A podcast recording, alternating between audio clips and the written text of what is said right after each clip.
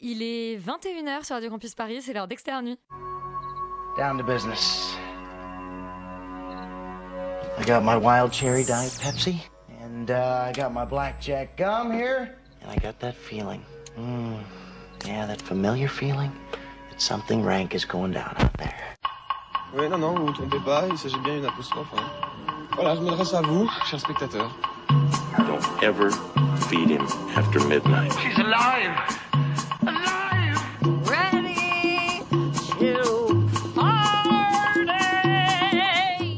Sorry, Dave. I'm afraid I can't do that. I'm a man. Well, nobody's perfect. Qu'est-ce que c'est C'est pas quoi faire. Les acteurs sont à l'aise dans leur personnage, l'équipe est bien soudée, les problèmes personnels ne comptent plus, le cinéma règne. Vers l'infini Il est 20h sur Radio Campus Paris, c'est l'heure d'Externe Nuit, et maintenant il est 20h02. Ce soir, on s'invite au PIF, le Paris International Fantastic Film Festival qui fête ses 20 ans et dont la nouvelle édition démarre aujourd'hui. À cette occasion, Laurent et Valentin ont eu le plaisir de s'entretenir avec son directeur, Cyril Despontin. La deuxième partie de notre émission sera comme à son habitude consacrée aux sorties cinéma de cette semaine et de la dernière. Pedro Almodovar interroge la maternité en compagnie de ses madresses parallelas. Penelope Cruz et Milena Smith. Ridley Scott s'invite dans la House of Gucci pour dresser le portrait de cette famille hors norme salie par un fait divers sanglant. Disney nous emmène en Colombie visiter une autre maison, enchantée cette fois-ci, et ça donne Encanto en espagnol. Et on partira en Russie, slalomé d'une hallucination à une autre sous la fièvre de Petrov. Le réalisateur Kirill Serebrennikov transpose le roman russe au cinéma, tandis que la néo-zélandaise Jen Campion réinvente les grands espaces sur petit écran avec son dernier long métrage, le western Le pouvoir du chien. Extérieur nuit, c'est parti. Breaking news. Et on commence comme d'habitude avec le box-office de la semaine. Yuri, quels sont les films qui ont cartonné? Eh bien, euh, une bonne nouvelle, puisque deux des trois films qui font euh, la course en tête sont des films dont on parle ce soir en, premier, en première place cette semaine, avec euh, 526 000 entrées. Euh, C'est Encanto, la fantastique famille Madrigal, donc le fameux euh, long métrage d'animation Disney qui cartonne. Euh, le deuxième film qui cartonne, eh bien, c'est toujours ce phénomène absolument incroyable, les Baudins en Thaïlande, qui en deuxième semaine cumule déjà, déjà, et j'allais dire seulement 910 000 entrées. Si vous continuez de ricaner, on va le, on va Je- le je- couvrir. hein. mais je pense que c'est un peu, ça- c'est c'est de notre devoir de critique, euh, c'est de notre devoir de cinéphile de- d'aller voir les Baudins. C'est de notre devoir de dépressif. Et après, je pense, alors je pense simplement qu'il n'est pas diffusé à Paris, très sincèrement, vu qu'il avait fait environ 26 entrées à Paris euh, mercredi dernier pour environ 150 000 en France. Et voilà, la France est coupée en deux et nous, on fait partie des Parisiens Et, qui ricanent. Euh, C'est très très et bien. en attendant, il y a House of Gucci qui euh, se taille une honnête troisième place avec euh, 300 000 entrées, à peu près 293 000. En quatrième euh, position, il y a Aline euh, qui arrive à qui dépasse le million et euh, qui se place donc euh, comme un succès public tout à fait notable. Voilà, donc c'était c'est un box office euh, très varié, euh, très très famille, très comédie, mais également très Gucci. Et qui annonce euh, Noël, du coup, avec euh, des cadeaux. Laurent, les le 14 heures de la semaine, les films qui sont sortis aujourd'hui. Je, te- je tenais simplement à, remarquer une chose, c'est que tu, tu ne peux pas t'empêcher de, de décorcher les noms parce que M. Monsieur Cyril Despontin nous a, nous a expliqué en fait très, très concrètement qu'il fallait dire Despontin et pas Despontin. ben, j'allais me rattraper euh, je- avant on d'introduire le dû, pif, on aurait écoute, dû te prévenir, un- on aurait dû te prévenir et c'est- un peu de notre faute. Mais je vais commencer ce 14 heures de Paris par Madresse Parallelas hein, qui fait quand même un assez gros carton avec 2096 entrées, ce qui est quand même très solide. Euh, il est suivi de très loin par Les Choses Humaines, le dernier film d'Yvan Attal qui fait 718 entrées. Et enfin en troisième place, un film dont ne parlons pas malheureusement ce soir euh, avec, avec une grande déception, c'est Clifford, ce film avec ce chien rouge qui Géant. fait 500 et géant qui fait 574 entrées. Euh, J'ai envie aussi de vous parler d'un film qui a tellement euh, hors du monde, comme son titre l'indique, qu'il n'en avons même pas le nombre de gens qui, qui sont allés le voir. Euh, ça a l'air d'être une espèce de petit film indépendant avec un jeune chauffeur de taxi qui tombe amoureux mais qui a l'air de cacher un sombre secret. Peut-être que ça vaut le coup de s'y intéresser, je ne sais pas trop. Et peut-être que voilà, peut-être que vous ne le trouverez pas parce que justement il est, il est hors du monde. C'est beau ce que tu dis. Oui, Euh, pas incroyable non plus. mais- Je le disais en intro, donc Laurent et Valentin, vous vous êtes entretenus avec Cyril Despontin. Je, je lui présente mes excuses pour écorcher son nom, mais comme j'écorche à peu près tous les noms, euh, voilà, qu'il ne se sente pas offensé. Euh, il est le directeur donc du PIF, le Paris International Fantastic Film Festival. On écoute tout de suite cet entretien.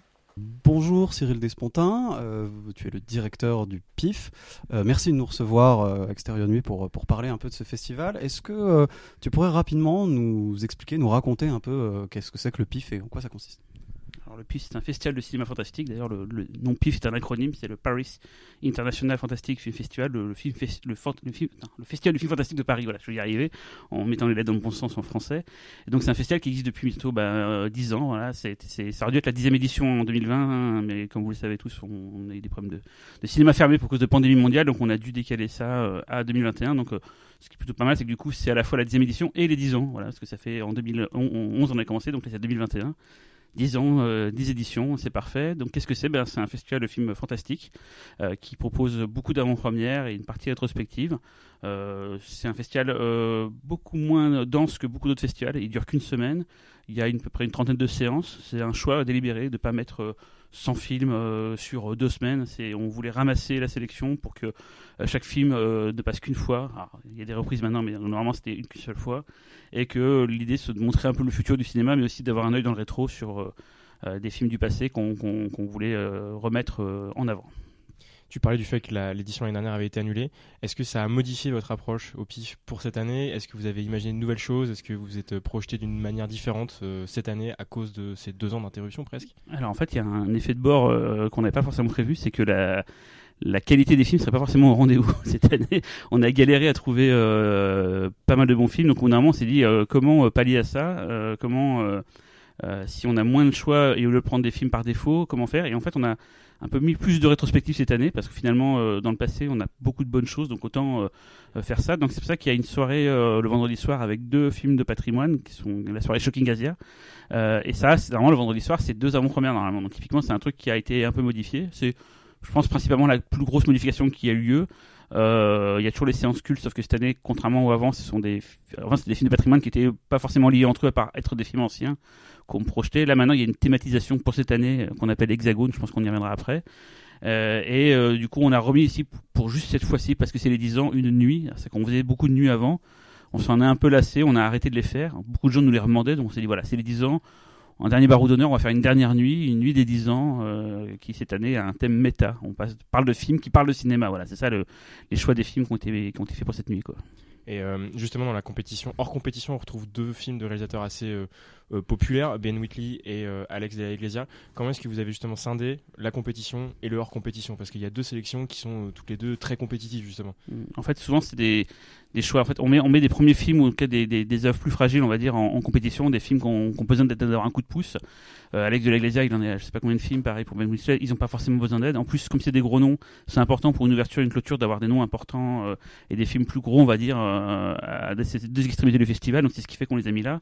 Et après, pour les autres films de sélection, souvent, c'est parce que c'était des films qui étaient un peu border sur le côté fantastique, ou alors qui étaient euh, peut-être un peu trop. euh, on va dire euh, festif. C'est pas qu'on va pas mettre des films festifs en compétition, mais genre VHS 94 par exemple ou World Apocalypse, c'est des films assez fun et qui qui ont pas vraiment du même registre pour les autres films de la compétition. Donc on s'est dit tiens autant les mettre hors compétition. Voilà, on s'en prive rien. Pareil, il y un documentaire sur le found footage qu'on passe aussi hors compétition. Bah, un documentaire en compétition, c'est plutôt limite. Donc voilà, c'est ce qui fait que la répartition s'est fait comme ça en fait. Voilà.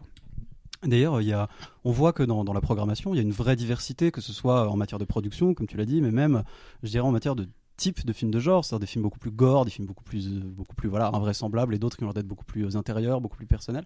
Euh, Est-ce que c'est une vraie volonté de, de, de, ta part de faire vraiment quelque chose de, très, euh, de très diversifié pour montrer un peu tous ces côtés-là du film festival, enfin du, pardon, du, cinéma fantastique, excuse-moi, ou est-ce que, est-ce qu'au contraire, c'est vraiment juste on prend les meilleurs films en fait, sans, sans vrai, juste, juste voilà, juste un choix comme ça. C'est un mix des deux en fait.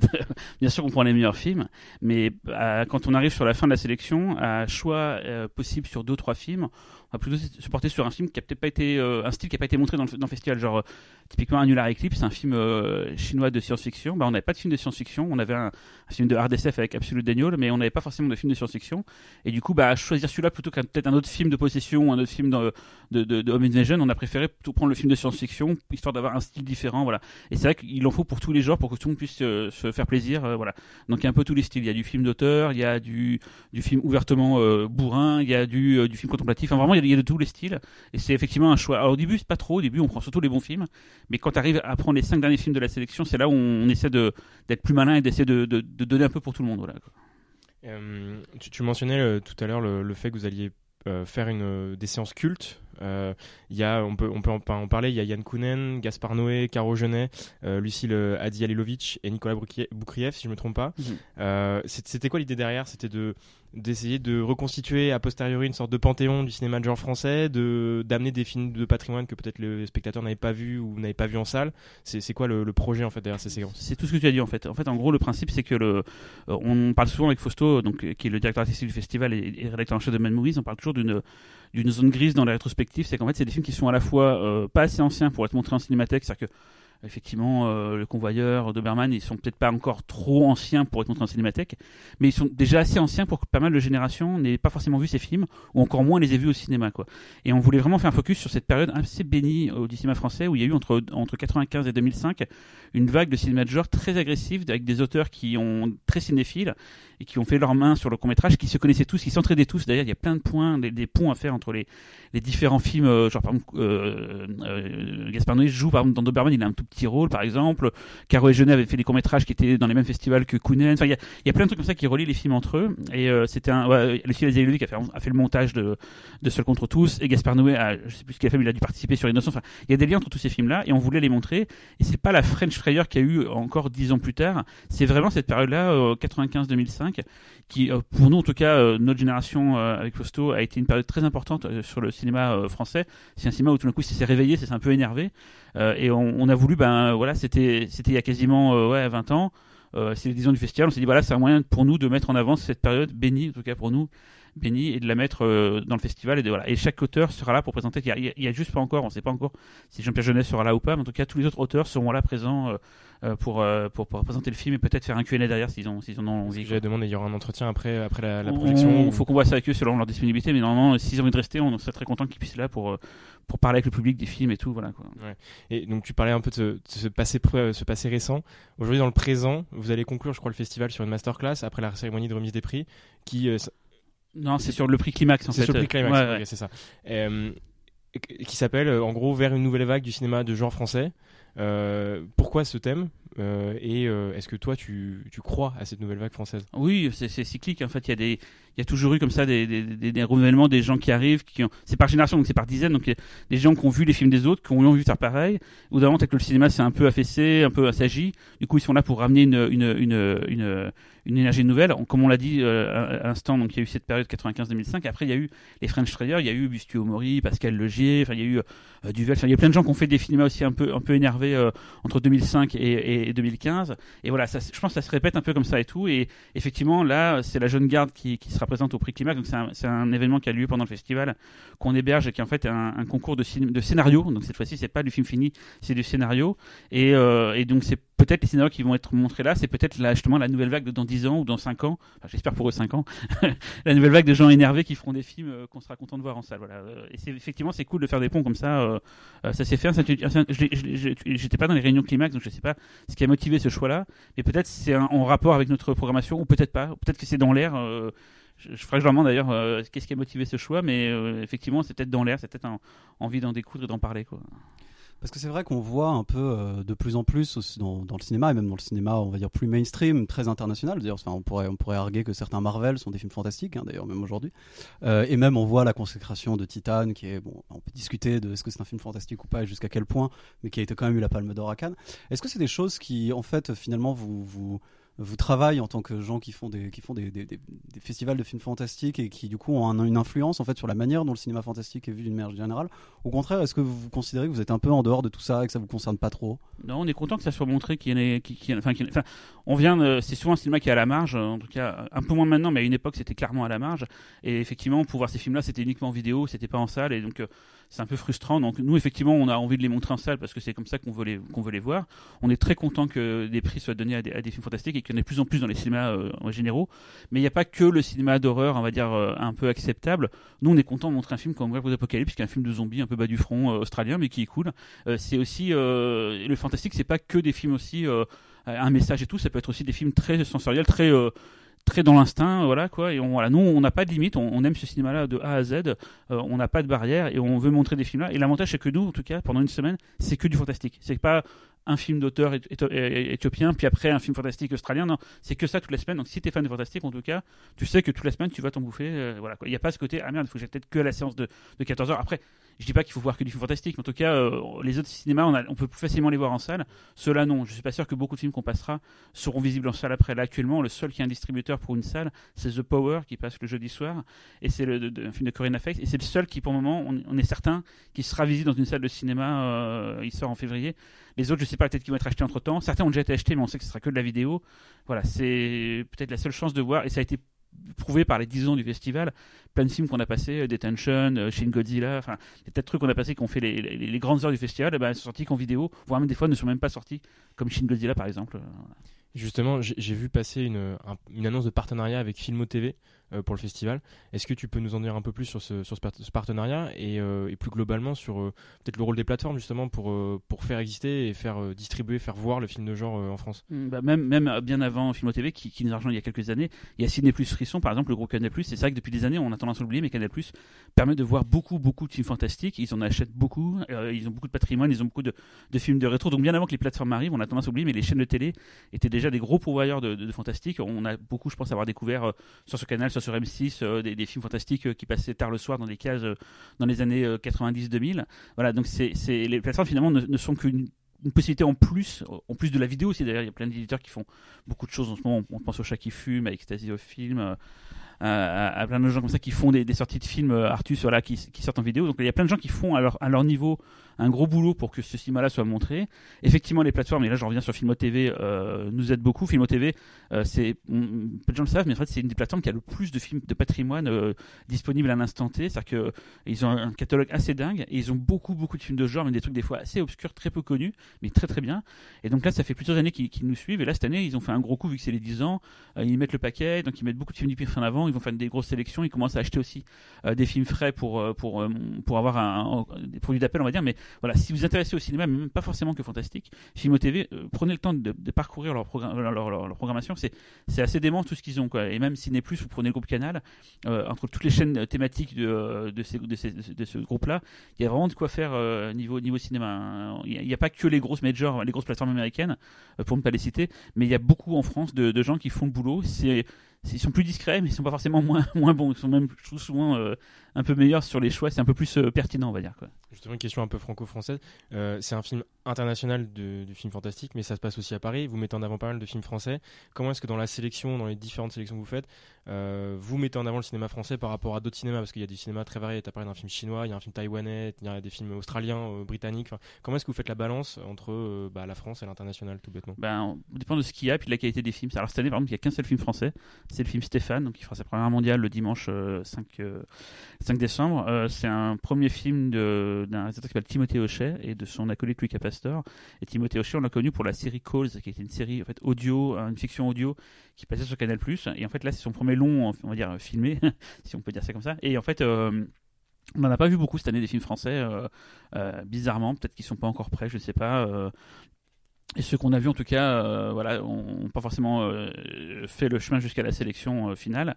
En tout cas, on essaie d'en avoir chaque année parce que ça serait méprisant et médisant de pas prendre des films français. Donc, quand ils sont bien, et ils, le sont souvent, il n'y a pas de problème. On est content de les montrer. Et, voilà, il n'y a pas de sectarisme. On n'est pas des fanats du cinéma américain. Au contraire, même, il y a beaucoup de cinéma asiatique chez nous, ou des cinémas des fois de, de pays un peu moins un peu moins mis en avant. On avait un film marocain il y a deux ans, euh, Ashura par exemple et tout. On a on essaie a beaucoup de films indiens aussi. On a montrer du cinéma indien aussi parce qu'on aime beaucoup ça. Enfin voilà, on se fait pas de barrière. On essaie juste de trouver les bons films et qui soient accessibles. Des fois ils sont pas disponibles à l'instant T pour le festival, donc tant pis, ce sera pour une autre fois. Mais voilà, on essaie d'en montrer. Cette année, malheureusement, il y en a qu'un seul, mais il est de qualité, donc euh, donc tant mieux quoi. Euh, sur, de, de fa- de façon générale, sur le, le, film de genre, l'évolution des films que vous avez pu voir avant de- d'en sélectionner, là, euh, certains ont dû être produits avant la pandémie, certains ont dû se produire pendant. Euh, Est-ce que t'es- tu, tu commences à observer des- un vrai impact dans les contenus et dans les représentations euh, des films que vous avez pu voir de, par rapport au contexte général de, crise sociale, économique, sanitaire un peu inédit? Est-ce que- est-ce qu'il y a un impact sur les contenus, les films que vous avez pu voir? Bah, c'est pas compliqué. Dans la sélection, il y en a deux cette année qui parlent de ça en fait. The Sadness et In the Earth, ça parle d'un monde ravagé par une pandémie des gens qui essaient de s'en sortir et tout.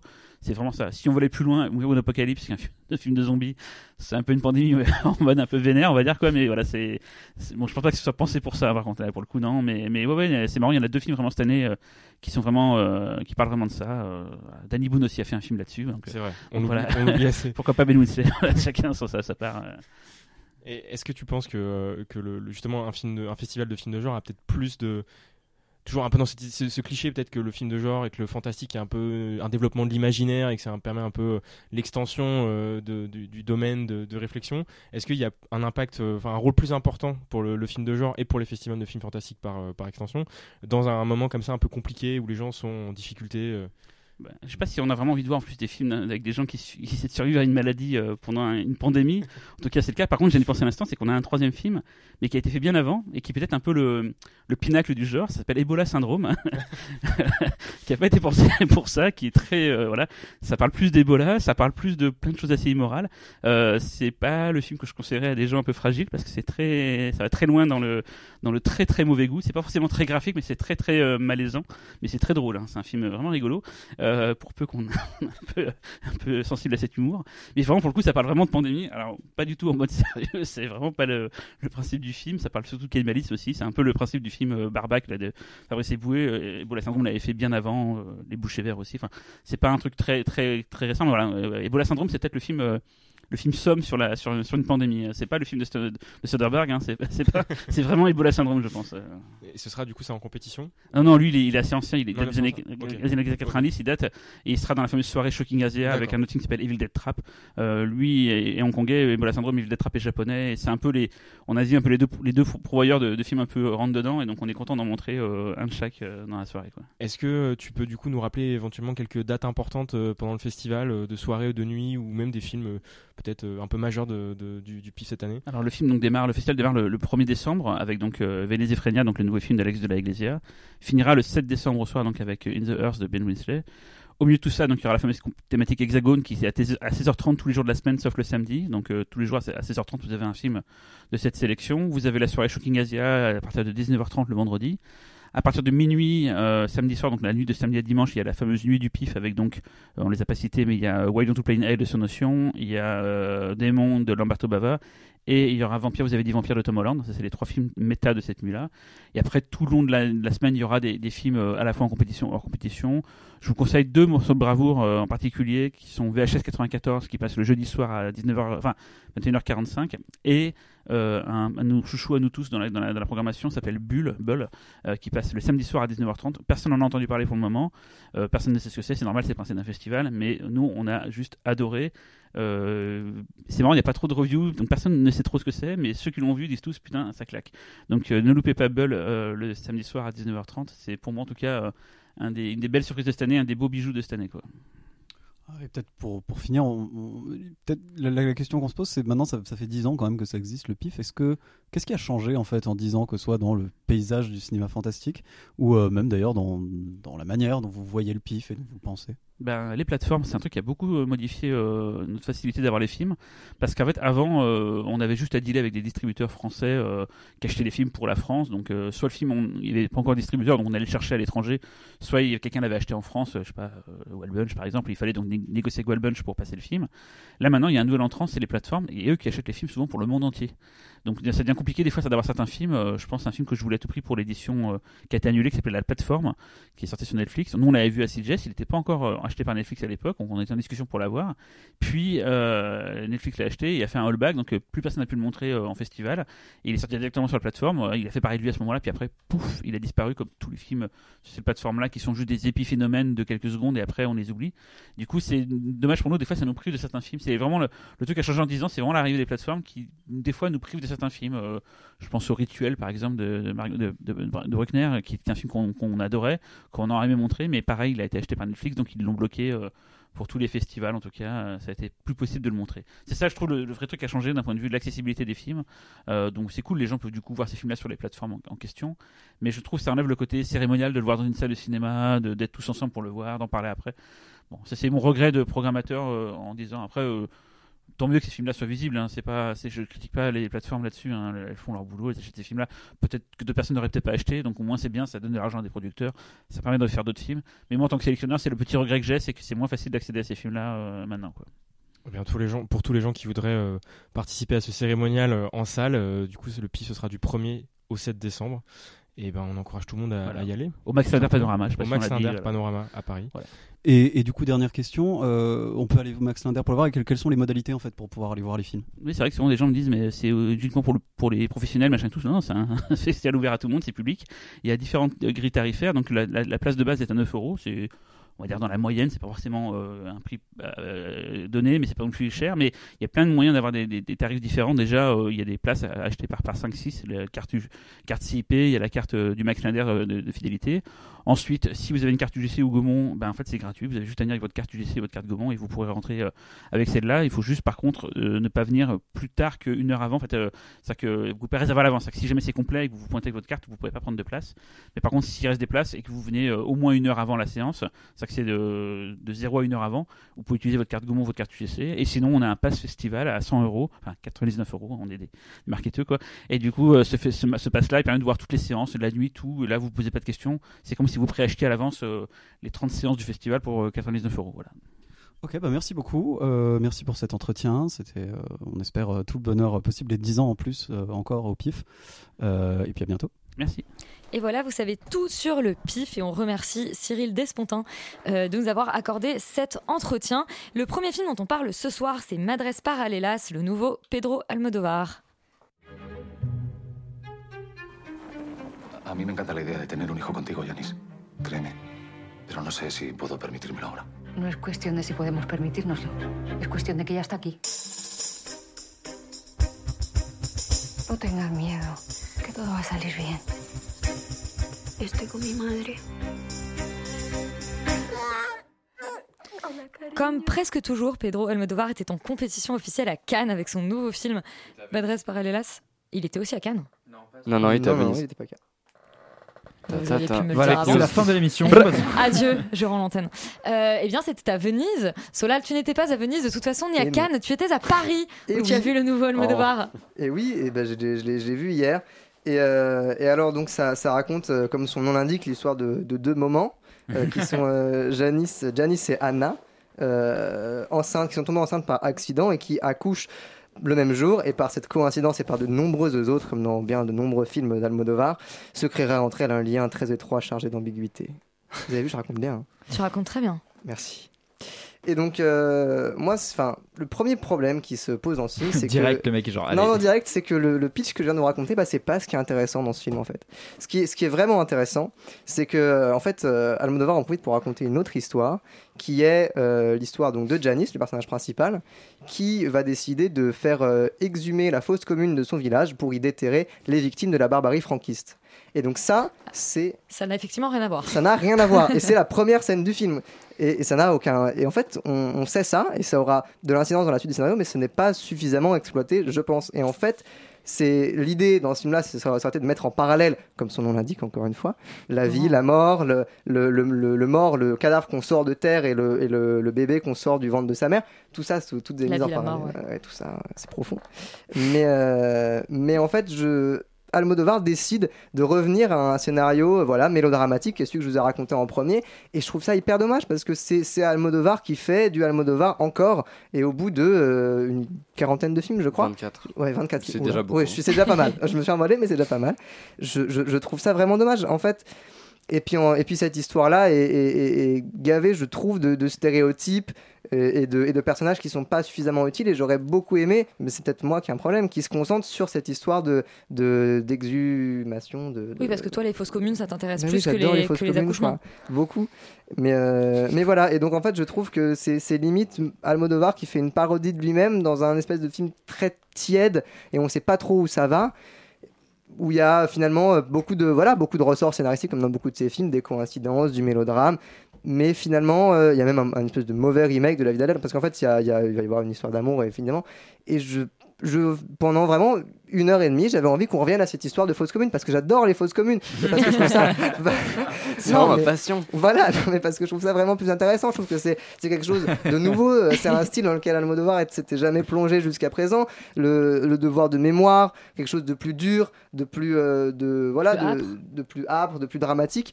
Et euh, je trouve ça dommage qu'il refasse, euh, bah, en fait, un espèce de, de cinquième tout sur ma mère, quoi. Je bon. À un moment donné, ça va, change de, change de disque. Euh, Félix, est-ce que euh, tu rejoins euh, Solal? Euh, ouais, alors pas complètement sur les fausses communes parce que c'est pas trop mon délire, mais, mais effectivement c'est quand même le, le- le truc le plus intéressant du film. Non, c'est c'est vrai que c'est- c'est dommage parce que moi j'ai un peu, c'est un peu la blague, genre Almodovar et ça fait 24 fois qu'il fait le même film Euh, et malheureusement je trouve que ça devient de plus en plus vrai à mesure que je vois des films d'Almodovar. Déjà, moi, pour juste revenir avant de parler de l'histoire euh, sur la technique, euh, j'ai un problème avec Almodovar depuis qu'il est passé au numérique parce que, euh, en fait, son espèce de style extrêmement euh, euh, poussif avec plein de couleurs, etc. Ça marchait en pellicule parce qu'il y avait un grain, il y avait quelque chose de très organique qui faisait que même si tout ça faisait très artificiel, ça, ça créait un univers pour le film. Et là, en fait, avec le numérique, je trouve que tout a l'air extrêmement lisse, extrêmement froid, et du coup, tout, enfin, l'artificialité renforce la sensation de studio, la sensation que tout ça n'existe pas, n'est qu'une espèce de de, de, de, de manigance, je ne sais quoi, euh, qui fait que moi j'arrive pas du tout à m'intéresser au film, à m'intéresser aux personnages. J'ai l'impression que tout est factice, que même les relations intimes, et là du coup politique, parce qu'il y a effectivement plein d'histoires, euh, tout ça j'ai l'impression que c'est- faux, que Almodovar se fout de moi en fait, euh, et j'arrive pas du tout à m'a- à m'attacher à tout ça. Bref, en plus, effectivement, il y a un gros problème de narration dans le film où j'ai l'impression qu'il y a plein d'histoires, parce que tu as parlé de, effectivement de cette histoire d'accouchement, il y, a une- y a une romance entre les deux, euh, il y a cette histoire de fausse commune, mais il y a aussi le background du deuxième personnage qui s'est plus ou moins fait violer, etc. Et là encore, en fait, finalement, ce n'est jamais exploité à vouloir dire trop de choses. Rien n'est exploité, tout est extrêmement vain, ce n'est que de la caractérisation. Encore une fois, j'ai un problème moral, moi, de caractériser des personnages juste par, par presque ça. En fait, je trouve que euh, dans ce cas-là, Mm. autant pas utiliser le background si c'est pas pour pas raconter cette histoire-là. Enfin voilà, je trouve que c'est assez bizarre. Et après, c'est dommage parce que mine de rien, je trouve qu'il arrive à twister ce film qu'on a déjà vu mille fois de oh bah là là, les deux bébés sont échangés à la naissance, machin, euh, avec justement des twists qui sont en fait finalement très grinçants et qui euh, euh, correspondent un petit peu à son univers, à son humour et qui personnellement du coup euh, euh, rendent les personnages assez intéressants, même psychologiquement à travailler. Mais malheureusement, comme il n'arrête pas de digresser constamment, et bah du coup en fait on n'arrive jamais à avoir cette espèce de, satisfaction, même de même voilà de, de travail psychologique presque pervers par moment parce que les personnages sont nuancés et c'est ça qui est intéressant. Voilà, je trouve que c'est c'est vraiment un petit Almodovar en termes de mise en scène comme justement en termes de, de, de narration et d'intrigue. Donc euh, je vous le déconseille malheureusement. Oui, Solal? Bah, en fait, c'est c'est une idée que j'ai pas dit, mais c'est que Almodovar, c'est un grand fan du pop art et qui c'est un style qui travaille dans sa dramaturgie en essayant de coller voilà des histoires et en faisant des collages en fait dans ses films. Et je trouve qu'à trop vouloir faire ça là, effectivement, il l'exploite. Il va pas du tout au fond Ouais, de- des différents sujets. ouais. Bon, eh bien, un petit Almodovar euh, superficiel, euh, pas très en forme pour son 24, 24e film. Euh, un autre monsieur qui commence à en avoir signé beaucoup, c'est Ridley Scott, euh, qui, qui filme son, son deuxième film quand même cette année après le dernier duel, et cette fois-ci c'est House of Gucci. C'était un nom si doux à l'oreille, si séduisant. Synonyme de richesse, de style, de pouvoir. Mais c'était aussi une malédiction. Bande-annonce en VF, ce n'est jamais un très bon présage. Euh, Félix, qu'est-ce que ça raconte House of Gucci, même si je pense qu'on se doute que c'est l'histoire de la famille Gucci Bah, c'est l'histoire de la famille Gucci, c'est surtout l'histoire de l'assassinat en fait de Maurizio Gucci, qui est le petit euh, Gucci, euh, qui était un peu voilà un espèce de mec très détaché de la famille, qui voulait pas trop reprendre les rênes et qui en fait finalement en rencontrant Patrizia, une, une jeune italienne qui vient pas du tout de ce genre de milieu, en fait ils vont former un couple et elle, elle va un petit peu pousser quelque part Maurizio à reprendre un peu l'héritage, en tout cas à essayer de, de reprendre le, pouvoir et, euh, et la gloire qui est rattachée au nom Gucci. Et évidemment ça va quelque part un petit peu déstructurer la famille, euh, euh, plein de couteaux dans le dos. Et aussi, euh, ça va avoir évidemment des conséquences sur leur couple. Euh, et ça raconte un petit peu voilà, c'est cette histoire-là. C'est effectivement le deuxième film de Ridley Scott cette année. Ça dure 2h38, c'est beaucoup trop long. Qu'est-ce qui se passe? Euh, Sachant que le dernier duel de- durait déjà 2h30. Mais bref, en fait, de toute façon, euh, je pense que Ridley Scott en a plus rien à foutre vu comment euh, il filme ses films. Euh, je pense que vraiment, c'est juste, euh, il pose la caméra, machin. Il a un peu beaucoup trop d'argent et vraiment, les gens euh, euh, filment n'importe quoi. Et On il- entend Ridley Scott dans le fond. on entend. Ridley Scott est en train de décéder. Décède vite, s'il te plaît, Ridley. Euh, bref, mais donc du coup, voilà, ça n'a vraiment plus aucun sens. À côté de ça, en fait, euh, même si je le trouve beaucoup moins bien que le dernier duel, et je trouve que globalement, en fait, c'est un film raté en tant que film, euh, je trouve l'histoire incroyable, vraiment passionnante. Je trouve les personnages tellement grandiloquents et, et tellement euh, presque hors réalité qu'il y a certains moments du film, j'avoue, qui ont marché un petit peu sur moi parce que j'ai cette curiosité peut-être malsaine de d'observer cette espèce de d'élite qui justement Hors sol. hors sol, qui manifeste, qui, qui, qui- pas manifeste pas du tout mais qui euh, euh, agit un petit peu dans l'ombre et, voilà je, je- trouve que c'est assez intéressant et, je trouve qu'il y a des personnages notamment le personnage de Jared Leto qui joue comme une patate et qui est horrible mais qui sont en fait des personnages qui ne devraient pas exister dans la réalité et qui pourtant ont existé. Et je trouve que du coup là il y a un intérêt quelque part à aller un petit peu creuser leur histoire et, essayer de voir qui ils sont. Mais en fait dans la, dans la globalité euh, c'est rigolo parce que le film a un peu les mêmes défauts que Madresse Parella. C'est-à-dire que je trouve que c'est un film qui essaie de, de parler tellement de trucs qui finit, par s'oublier complètement et qui finit par oublier quelque part les les choses qui sont intéressantes, typiquement ici, le lien qui est le plus intéressant, c'est comment, quelque part, cette espèce d'histoire et cette intro- introduction à la famille va détruire et la famille et le couple. Et en fait, Ridley Scott, euh, alors j'ai appris qu'il y avait une director's cut de 4 heures qui existait, je crois. Euh, et donc, du coup, évidemment, il, en a, il, a, il a gardé que 2h30 du, du film, ce qui est déjà beaucoup trop long. Euh, et en fait, dans les 2h30, j'ai quand même l'impression qu'il y a des morceaux qui manquent pour comprendre l'intrigue. Euh, j'ai l'impression qu'il y a des morceaux qui manquent pour comprendre la, la comment dire, l'évolution psychologique des personnages. C'est-à-dire que, euh, typiquement, en fait, le personnage de Adam Driver et le personnage de Lady Gaga, Maurizio, du euh, coup, qui et- joue Mauricio et donc du coup Patricia sa femme, sont des personnages qui passent quelque part de, de gentil à tout méchant en genre un en claque de mois alors que ça, ça dure 2h30, enfin bref, donc ça n'a aucun sens. Donc même psychologiquement ça n'a pas d'intérêt. Et en fait, ce que je, ce que, ce que, ce que je comprends en fait, c'est que Ridley Scott a essayé de resserrer vraiment son intrigue autour de, la, fin, de ce couple et, et de voir comment... euh, les enjeux intimes du couple vont avoir des, des répercussions sur, sur la famille, alors que je pense que ça aurait été beaucoup plus intéressant de partir de cette espèce de, de tous ces mondes qui s'entrechoquent, de euh, un, côté un peu mafieux, la richesse, etc., et qui du coup vont quelque part transformer psychologiquement les personnages pour eux ensuite transformer la famille. Et en fait, il fait un peu tout à la- enfin, À en- l'envers. et du coup, ça marche pas du tout. Je trouve qu'on croit pas du tout en personnage. Euh, y a- ils sont même pas du tout touchants. Enfin, en plus, ils ont un accent italien. Enfin, ça, ça- rien ne fonctionne vraiment. Je trouve que tout le monde joue mal, et, et ça donne un, un- ça donne un résultat extrêmement tiède, alors que je pense qu'il y avait vraiment matière à faire un très grand film. En plus, c'est très mal réalisé, c'est extrêmement moche. Donc euh, vraiment, non, n'allez pas voir House of Gucci. Je pense que ça, ça ne vaut pas euh, du tout euh, le. Je pensais que les accents italiens forcés en anglais c'était devenu interdit, mais non. Roman, est-ce que House of Gucci c'est du niveau de succession? Eh bien, justement, tu me, tu me, euh, écoute, tu me coupes la fin de ma chronique, donc je, je vais en reparler de Succession justement parce que j'y ai beaucoup pensé. Je la spoil, tu vois. Mais non, j'ai pas du tout été convaincue euh, non plus. Je trouve qu'en fait, le concept de euh, d'aller fouiller les coulisses de peu glamour en fait, d'un justement d'une marque de luxe, euh, je trouve ça plutôt euh, séduisant en fait comme concept. Il y a, ça marche un peu comme l'ouverture de, euh, de Blue Velvet avec cette pelouse verte euh, hyper clean et on va, on va regarder ce qui se passe en dessous et on va trouver beaucoup d'insectes, beaucoup de poussière, etc. Mais et ça, ça Avec je- des accents italiens. avec des accents italiens évidemment euh, sur 2h37 de film ce qui est beaucoup trop long. Et on a cette arrivée de, Patricia qui fait un peu comme une bombe à retardement parce qu'on a bien compris depuis le début qu'elle était euh, bizarre euh, et qui va on attend qu'elle fasse exploser la machine et ça crée une attente qui je trouve effectivement maintient le spectateur en haleine tout le long du film mais malheureusement le, film est oubliable dès, l'instant qu'on a passé la porte du cinéma c'est à dire qu'une fois que la bombe a explosé le film n'a plus euh, aucun intérêt. En fait je trouve que et je passe effectivement les détails de, langue de pourquoi que des, américains parlent avec un accent italien euh, pour jouer des italiens la bande-annonce française est quasiment mieux c'est à dire que du coup euh, en fait pourquoi pas mettre des gens qui parlent en français enfin à ce niveau là ça me dépasse complètement mais en fait on ressort du cinéma avec l'impression d'avoir appris des choses effectivement sur la famille Gucci qui sont fascinantes que personnellement j'ignorais complètement. Mais euh, c'est tout. C'est à dire que j'aurais pu apprendre la même chose en 15 minutes sur euh, un- dans un livre ou dans des, dans des, récits etc sur Wikipédia sûrement. Euh, et je trouve ça tellement dommage que le film se périme aussi vite que que- qu'il est fini en fait parce que il ne raconte rien d'autre que son sujet Gucci. Et en fait il doit faire beaucoup plus que ça. Pour moi il doit il y a, y a aucun thème en fait qui gravite autour de ça. Je pense que c'est aussi dû à un problème de personnage principal qui n'existe pas. C'est à dire qu'on est à la fois du point de vue d'Adam Driver et de celui de Patricia et on perd euh, euh, en fait on a une seule on a une espèce de vision euh, forte de la famille Gucci et on donne une priorité à une objectivité une vue d'ensemble plutôt que de donner vraiment une vision par Patricia par exemple qui est un personnage particulièrement intéressant je trouve dans sa décadence dans son espèce de crescendo vers la folie. Et ça c'est super mal exploité. C'est à dire qu'on comprend pas ses décisions on comprend pas ses motivations. C'est ce que dit Félix. Un coup elle est gentille un coup elle est méchante. Je ne comprends toujours pas à la fin du film si elle est obsédée par l'argent ou si elle aime vraiment Maurizio euh, d'amour euh, véritable, etc. Je trouve que même ce mystère en fait autour du personnage qui aurait pu être un, doute euh, assez intéressant, un peu à la Basic Instinct, même ça c'est pas exploité.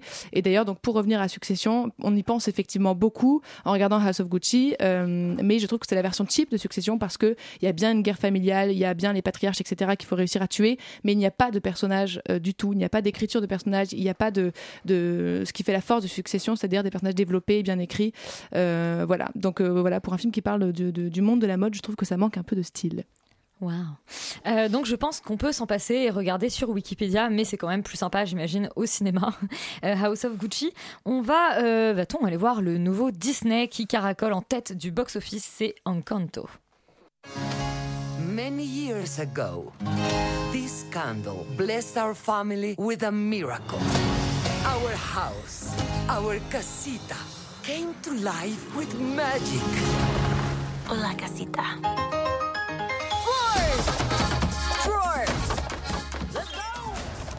Laurent, tu as 12 ans et demi, c'est bientôt Noël et tu es allé voir le dernier Disney avec tes parents. C'est normal, ça me correspond parfaitement.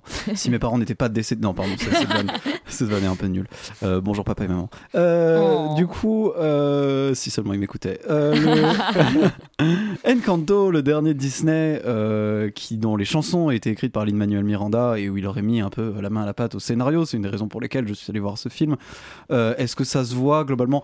Pas trop. Les morceaux un petit peu reprennent un peu la patte de Lin-Manuel Miranda, mais pour ce qui est de l'histoire, pas tant que ça. Ça raconte l'histoire en fait de, euh, euh, de, de, de, de- ah zut, je me rappelle plus du prénom, de la famille Madrigal, euh, Mirabel Madrigal, voilà, qui, qui est une jeune femme qui fait partie de la famille Madrigal, qui a pour particularité en fait d'avoir, de vivre dans une espèce de maison magique et d'avoir chacun une espèce de, de, de, comment dire, de don et de capacité en fait, un peu de super pouvoir, sauf elle, elle qui normalement tous les membres de la famille finissent par le recevoir à, à 7 ans ou quelque chose comme ça, et elle malheureusement n'en a pas eu. C'est Normal Norman, le dessin animé. Un peu, je, sauf que j'ai pas vu, mais j'imagine que c'est un peu ça.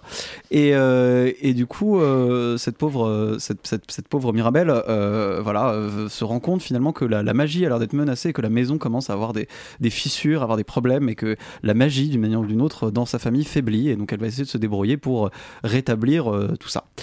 Euh, c'est euh, un, film Disney que je dirais moi un peu mineur, c'est-à-dire que euh, c'est assez, euh, c'est pas forcément très intéressant en termes d'écriture. On n'a pas de, de grande aventure épique, il n'y a pas de grand dépaysement, il n'y a pas de trucs euh, assez, voilà, à grande échelle, assez incroyable qui se passe, qui arrive vraiment à, garder un peu cette patte finalement des Disney un peu classiques. Et le film souffre un peu malheureusement de la comparaison avec Coco parce que c'est vrai qu'on est dans un univers qui est pas, qui est pas identique, mais qui est pas très loin, qui ça se passe en Amérique du Sud avec une famille. Alors on sait pas trop où exactement. Coco, c'est en Amérique Coco- du Nord puisque c'était au Mexique. Coco, c'est vrai que c'est au Mexique, mais enfin en Amérique latine, si Là, tu on veux. est en Colombie. Là, on est en Là, Colombie, donc c'est vrai que bon, c'est quand même pas tout à fait la même chose, mais voilà, ça, il y a, il y a un peu cet univers coloré, mais qui je trouve est moins bien retranscrit. Il y a, il y a pas mal de choses en fait où on sent qu'on essaie de tirer un peu sur la même corde que Coco, c'est-à-dire les histoires familiales, etc. Mais ça fonctionne un peu moins bien. Euh, mais ça reste quand même un film finalement assez plaisant qui, euh, qui arrive à, à toucher euh, quand il faut avec les bonnes cordes sensibles. Ça reste quand même un produit Disney euh, plutôt de bonne qualité. C'est joli, c'est bien fait, les personnages sont plutôt, euh, sont plutôt Enfin, c'est difficile de les caractériser parce qu'il n'y a pas beaucoup de temps, il y a beaucoup de personnages, mais ils sont tous plutôt amusants. Il y a tous un, tous, un- voilà, un petit truc qui se passe. Euh, c'est voilà, c'est un, un Disney mineur, mais un Disney sympathique. Si vous avez envie de voir un Disney, pourquoi pas? Valentin, est-ce que tu as envie de voir un Disney, toi? Bah, c'est trop tard, je l'ai vu de toute façon. Mais euh, oui, non, je vais aller très très vite parce que je suis d'accord avec ce que Laurent a dit euh, globalement. Euh, effectivement, formellement, ça puise beaucoup dans Coco et c'est un petit peu moins bien parce que ça vient après et puis il y a une l'imagerie est moins forte. Voilà, il y a dans Coco l'idée du, de, la jour des morts, du jour des morts, etc. Tout ça, c'est c'est très puissant visuellement. Là, on n'a pas de grandes références, grand chose pour, auquel s'accrocher visuellement. Y a les chansons sont plutôt très bien, je trouve. globalement, alors moi j'ai vu un petit détail. Moi, je l'ai vu en VF le film et les chansons sont terribles en VF, bien meilleures en VO et donc du coup à la réécoute, je me suis rendu compte qu'à la base elles étaient bien, juste il y a eu un problème de traduction à un moment. Donc allez voir le film en VO si vous allez, si vous allez voir. Euh, sinon, je trouve qu'elle elle transmet plutôt bien les identités de chaque personnage parce qu'effectivement, tu as une galerie de personnages, Laurent l'a dit, euh, avec chaque, euh, chacun un super pouvoir, chacun un, un univers musical. Tout ça, ça marche plutôt bien, donc c'est un moment plaisant.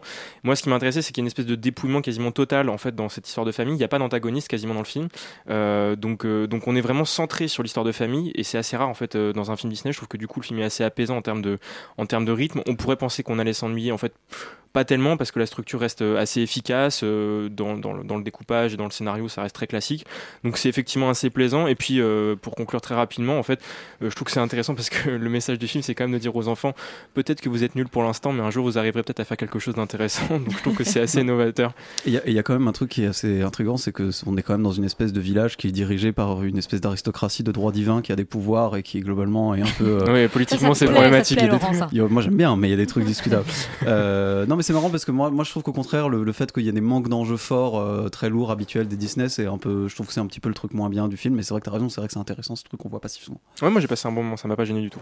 Ouais, vous avez passé un bon moment et si vous êtes nul, peut-être qu'un jour vous serez bon, c'est le message d'Encanto. Et alors on change totalement de registre puisque ce n'est pas du tout un film Disney, c'est le nouveau film de Kirill Serebrennikov, La fièvre de Petrov. Понимаете, у нас у ребенка температура сильная. Ни поноса, ни рвоты, ни судорог не было. Когда начнутся, тогда и звоните. Уважаемые граждане, спецоперация ФСБ, гражданин Петров приглашается на выход. Это ничего, что мы похитили человеческие останки. И даже в чем-то глумимся. Et voilà, je disais des bêtises au début de l'émission en annonçant que le film d'Almodovar était à Cannes. En fait, je faisais juste, tu vois, euh, j'étais juste un petit peu en Un avance. teaser. Un teaser, Un puisque c'est la teaser. fièvre de Petrov que nous avons vu à Cannes. Yoris, est-ce que tu vas nous faire toute ta chronique avec l'accent russe? Bah, comme on est un peu dans la veine de House of Gucci de Monsieur Ridley Scott, pourquoi pas? Non, alors euh, c'est La fièvre de Petrov, c'est le dernier film de Kirill Serebrennikov, euh, réalisateur russe, euh, metteur en scène de théâtre, dont on avait beaucoup aimé le précédent film Leto ici, où on avait chanté toutes les louanges. C'était tiens- même le film, euh, notre numéro 1 oui, je tiens toujours 10 ce film-là comme étant un des, des meilleurs films que j'ai vu euh, récemment. Donc, euh, grande, grande attente quant à, quant à ce film-ci.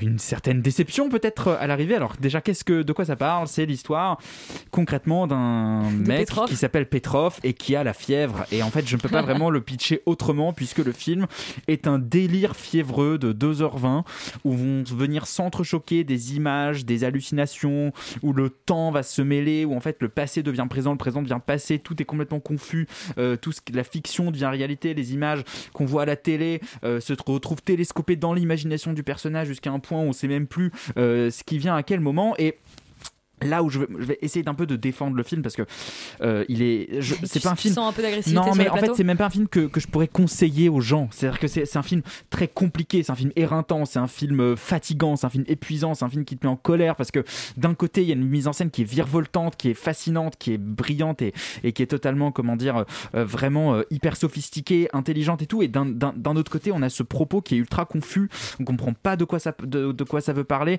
On a l'impression que c'est que des effets de manche et Là où je vais essayer de le défendre, c'est que je pense que c'est quand même un film d'atmosphère qui parle beaucoup plus au public, je dirais, euh, russe que au public euh, Qui a international. l'habitude des romans russes euh, et Euh, de cette construction. Exactement, et parce que et parce qu'en fait le film évoque l'atmosphère des années 90 et de la et de, de la fin de, de, de- de la chute de l'empire communiste, ce que le film ne, ne t'explique même pas en fait. Il te dit même pas à quelle époque ça se passe. On a l'impression que ça se passe aujourd'hui.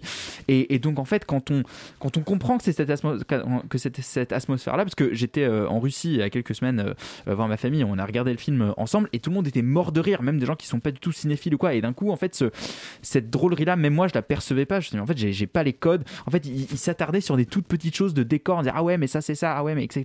Donc en fait le film est décodable de manière très très différente en fait en fonction des publics. Donc c'est pour ça que lui le, critiquer violemment je pense que c'est un peu complexe mais euh, c'est un film qui de, de toutes les manières est une expérience. Si on veut vraiment euh, prendre un petit peu de champignons et se faire plaisir pourquoi pas. Mais c'est euh, reste éreintant compliqué et pour ma part très décevant parce qu'on reste quand même un peu à l'extérieur de tout ça. Il n'en reste pas moins que ça que est un metteur en scène extraordinaire euh, enfin il le montre dans ce film encore une fois. Félix, tu avais adoré Leto toi aussi et tu rejoins Yuri? Complètement, ouais, ouais, bien sûr. euh, bah, on l'a vu ensemble et on a eu ce même euh, regard de consternation à la fin de la séance. Euh, non, mais c'est vrai qu'effectivement, c'est dommage parce que moi j'avais beaucoup aimé Leto et en fait, je trouve que c'est un, c'est un peu l'anti euh, Leto, un peu, enfin à tous les niveaux. C'est-à-dire que Leto avait cette, cette intelligence de recontextualiser et justement d'être un truc très russe parce que ça raconte l'histoire de musiciens russes pendant la guerre froide, mais justement de, de toujours quelque part contextualiser cette différence de ils sont enfermés en Russie et en fait quelque part le sujet du film c'est justement euh, les, Russes par rapport euh, au reste du monde et on va vous raconter une histoire que juste, auquel vous n'avez pas accès quelque part.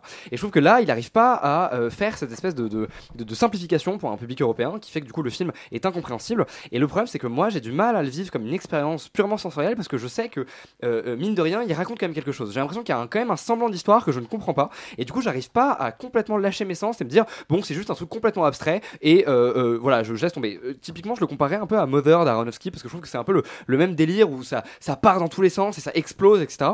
Sauf que euh, euh, moi j'ai été un petit peu déçu par la, mise en scène de, de Serebrennikov sur, sur euh, Petrov parce que là où typiquement Leto j'avais l'impression que pareil ça servait le propos. On, s'attardait à des personnages on était sur eux et en fait c'est l'intériorité des personnages qui débordait vraiment dans l'environnement. Là comme je ne comprends pas les personnages ça a beau déborder de partout en fait je, je suis pas plus touché que ça parce que justement j'ai pas de je partage pas l'intime en fait avec eux. Et en plus j'ai l'impression qu'il fait en fait il a beaucoup de concepts qui sont très rigolos visuellement mais il les filme toujours un peu de la même manière. C'est-à-dire que c'est toujours un peu cette caméra un peu à distance etc et du coup je trouve qu'il y a des y a des effets qui sont pas si extraordinaires et qui sont pas si euh, euh, sensoriels que ça il aurait pu encore plus aller plus loin en fait si c'était peut-être détaché un petit peu de son personnage pour créer une vraie atmosphère et si c'était détaché peut-être un petit peu plus de la narration. Ou alors il aurait fallu voilà euh, encore une fois simplifier peut-être euh, essayer de d'expliquer un petit peu plus. Donc c'est très dommage parce que je pense que on n'était pas loin du chef-d'œuvre si c'était compréhensible et là pas du tout. Donc du coup malheureusement je suis resté complètement à côté. Valentin, pour toi aussi, on n'est pas loin du chef-d'œuvre, mais on comprend rien. Effectivement. non, non, mais j'ai trouvé ça, comme Yuri, en fait, j'ai trouvé ça très éreintant. Effectivement, c'est le, c'est le, le bon terme. Moi, j'ai noté éprouvant sur mes notes, mais je pense qu'on est sur le même registre d'idées. Euh, en fait, c'est vrai qu'il y a un peu une trahison dans le, dans le, dans le, par rapport au pitch initial. C'est que moi, je m'attendais à voir en fait une sorte de truc à la James Joyce, c'est-à-dire sur une nuit très ramassée avec quelques séquences fortes oniriques. En fait, c'est pas ça du tout. En fait, la nuit, elle dure trois jours. Enfin, c'est n'importe quoi. On a, on a son fils, là des il souvenirs. finit- il finit tout le temps hein. Oui, c'est ça, exactement. non, mais je sais pas quelle saison on est, mais il y a un vrai problème. Et donc, du coup, en fait, le film se perd et euh, la construction est beaucoup plus complexe que moi je m'attendais à, que ce que je m'attendais à voir. Euh, donc, du coup, c'est très compliqué à aborder et tu sors vraiment lessivé parce que tu comprends pas et t'essayes et tu comprends pas. Donc, euh, je sais pas si c'est un problème de code, effectivement. Après, il y a quelques, il y a quelques éléments qui marchent bien. C'est effectivement, euh, il y a, c'est un film brillant son découpage parfois, euh, brillant sa scénographie aussi parce que tu parlais des effets de, de transition. On a on est en fait dans, on suit beaucoup le personnage par derrière et en fait, souvent il disparaît et en fait, c'est son corps qui fait office de raccord. Donc on, on change de complètement de scène et parfois c'est brillant. Il y a quelques moments où ça marche vraiment très très bien, qui sont hyper touchants. Il y a notamment un moment une scène d'étreinte euh, avec sa femme dans la bibliothèque où il y a trois fois ce raccord là qui, est, vraiment sublimement fait. Euh, et puis il y a des moments où ça marche beaucoup moins bien et donc des séquences complètement vides où on comprend plus où on est. Il, se permet une divagation quand même de 40 minutes en plein milieu de son film pour nous raconter une histoire parallèle. C'est aberrant. Donc euh, le film fait 2h20. Je pense qu'en coupant complètement cette partie-là, on n'aurait rien perdu de son propos.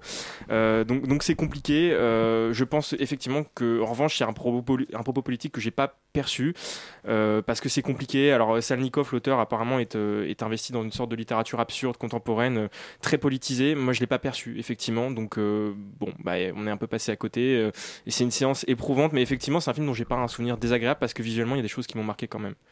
Oui, bien une expérience, mais à réserver peut-être à des initiés. La fièvre de Petrov est le dernier film dont on parle Ou ce des soir. C'est le nouveau euh, Jane Campion, c'est le pouvoir du chien.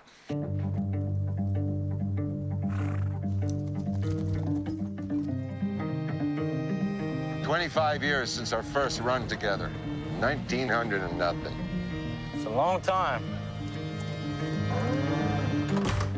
What you doing? Getting mixed up with her. Roman, le pouvoir du chien, c'est un très beau titre et c'est un très beau genre puisque c'est le western. Tout à fait, et on parle pas du chien de Yuri malheureusement, mais du mien, qu'est-ce que ça ou du tien. Excusez-moi, je voulais pas faire de discrimination. Ça se passe en 1925, c'est pour ça qu'on parle pas de vos chiens, ils n'étaient pas nés. Euh, et Jane Campion raconte l'histoire de deux frères, Phil et George Burbank, qui vont euh, en fait qui, ont, qui tiennent un ranch dans le Montana. Et George va tomber amoureux de Rose, une veuve qui élève son fils euh, Peter euh, toute seule. Et Phil justement ne va pas supporter l'intrusion de euh, cette nouvelle famille euh, dans son quotidien et surtout l'intrusion de, Peter dans, pas du tout de Peter dans, dans, sa vie qui est un jeune homme qui ne suit pas du tout les codes de, virilité euh, des cow-boys de l'époque et euh, qui lui apparaît étrangement comme une euh, menace. Et du coup il va y avoir une cohabitation difficile qui a lieu qui cumule à la fois des secrets des jeux de séduction de manipulation. Et c'est adapté d'un roman de Thomas Savage que je n'avais pas lu personnellement. Moi il suffit de dire Cowboy et Jane Campion pour gagner mon cœur mais je vais essayer de rester un tant soit peu objectif pour parler du film Déjà en commençant par dire que je suis extrêmement, euh, enfin que je comprends pas en fait la, décision de distribuer ce film sur Netflix parce que et je veux pas être euh, la règle de service parce que je n'ai pas de haine particulière contre les plateformes, mais je trouve qu'on, enfin j'ai souffert en fait de ne pas euh, profiter de ce film sur un, grand écran parce que je trouve qu'on passe à côté de tellement de textures, de spectacles qu'offrent certains plans et surtout du côté immersif du film qui est nécessaire je pense pour vraiment ne pas s'ennuyer de, de A à Z. Euh, et surtout que cette mise en scène euh, et ces images ont un réel impact sur la qualité du film et surtout sur la narration qui est finalement assez simple en fait. Euh, Le sujet est pas du tout nouveau. Donc c'est vraiment le traitement du sujet à l'image qui donne, je trouve, au film toute sa force et sa singularité. J'avais envie personnellement de cliquer sur pause du coup toutes les 4 secondes pour mieux regarder les détails nichés dans chaque plan. C'est d'ailleurs pas pour rien que le film a gagné le prix de la mise en scène à la Mostra de Venise si je dis pas de bêtises. Donc voilà, je trouve que Jane Campion arrive à la fois à intégrer des codes du western qu'on connaît et à filmer l'espace comme une sorte de théâtre où la nature et l'humain priment sur euh, les coups de pistolet, les duels de western classiques. Et c'est ça pour moi la force de The Power of Dog, c'est de faire un espèce de drame psychologique dans un ranch où on devient vite euh, claustrophobe comme le personnage principal euh, par ailleurs. Je trouve qu'il y a un côté Terrence Malick mais avec une histoire derrière. ce qui n'arrive Il y a des histoires dans Terrence Malick. ah ouais, écoute, t'exagères. avec des intrigues en tout cas qui, qui m'intéressent plus. Et je trouve que voilà, Campion arrive très bien à déconstruire le- la, la figure mythique du, du cow-boy en lui redonnant un côté tragique et à la fois très romantique. euh, donc pour moi, ça c'est 20 sur 20. Yuri, c'est 20 sur 20 pour toi aussi, le pouvoir du chien? Non, à part que c'est l'anniversaire de mon chien aujourd'hui et qu'elle a En deux plus ans. Voilà. Non, non, je suis pas du tout d'accord. Je trouve que moi le, alors, moi, le film m'a profondément ennuyé et pourtant j'ai eu la chance de le voir sur le grand écran. J'ai trouvé ça quand même proche de la catastrophe, euh, dans le sens où euh, déjà le film fait appel au pire genre de film qui existe au monde, c'est le western contemplatif. Euh, le western en tant que tel étant déjà un, un genre qui peut très très vite tendre vers le chiant quand il n'y a pas un peu d'intrigue. Alors si en plus on se contente de filmer des paysages, effectivement, les paysages c'est beau et que euh, et que en fait euh, les mecs font rien d'autre que de s'occuper de moutons et de et de et de et de, de- faire du cuir. Et ben il se passe pas grand chose. Ensuite, euh, je trouve que malheureusement le, le film est très faible sur sa narration, sur son histoire et sur ses personnages que je trouve tous extrêmement caricaturaux. Cumberbatch est dans une espèce de cabotinage assez assez que je lui que je comprends pas trop. Je trouve que c'est une de ses performances les moins marquantes. Il est tout le temps en train d'espèce de jouer le mec toxique chelou etc c'est tout est tout est surligné en permanence. Et euh, et, notamment ce sous-texte euh, homosexuel que je trouve euh, particulièrement grossier quoi. C'est à dire qu'on est vraiment là c'est drôle regarde il porte un gros il porte il porte un gros bout de bois oh là là c'est marrant enfin c'est très phallique bon d'accord. Et tout ça est un petit peu tout ça est un petit peu gros sabot sans mauvais jeu de mots. Le scénario tenant pour moi sur trois post-it et euh, tout ça étendu sur plus de deux heures ça ne tient pas la route pour moi malheureusement Solal, c'est à toi de trancher entre Roman et Yuri. Est-ce que Mm. tu as été séduit? Ah, moi j'ai été, j'ai été séduit et j'ai été séduit même plus que ce grand Terrence Malick dont on a parlé juste avant. Non, non, moi je pense qu'il y a- il y, a- il y a deux choses intéressantes dans ce film. Déjà, c'est que c'est un western, mais c'est un western qui se passe en 1925-1930, un truc comme ça. Donc passé la, grande époque du western et, qui en fait le la grande époque de la conquête de l'Ouest. Et tous les personnages et même le film lui-même est nostalgique en fait de cette époque-là. Et il y a une grande mélancolie. Et en fait c'est des personnages qui tous euh, ont ce qu'ils sont et ce qu'ils prétendent être et qui jouent des rôles et qui essayent d'atteindre. En fait, en fait, le personnage de Cumberbatch, c'est- un personnage viril, c'est un personnage toxique, c'est un film qui remet en question la virilité toxique, mais c'est aussi un personnage qui prétend être ce personnage viril et toxique et qui l'est au fond lui-même, qui ne l'est pas vraiment et qui joue à l'être. Et, c'est ce que je trouve intéressant.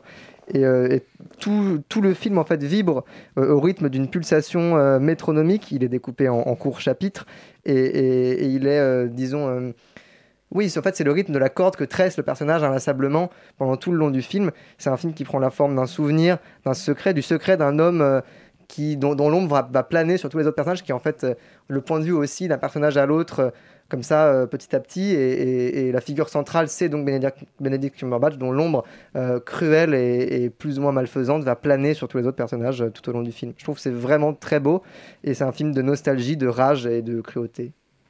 Donc un film qui t'a visiblement beaucoup plu. Euh, c'est à découvrir sur Netflix et on vous laisse donc faire votre avis. Euh, Extérieur Nuit revient la semaine prochaine et tout de suite c'est La Bringue. C'est sur Radio Campus Paris.